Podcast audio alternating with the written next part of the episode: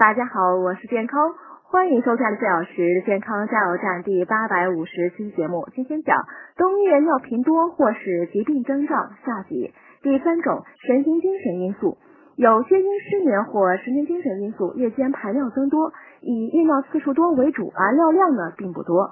第四种尿道炎，如果伴有排尿困难，有可能是膀胱炎、前列腺炎、尿道炎引起的。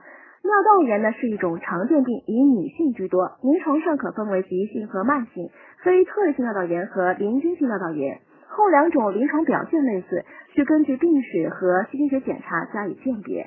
多为致病菌类型吸入尿道而引起的。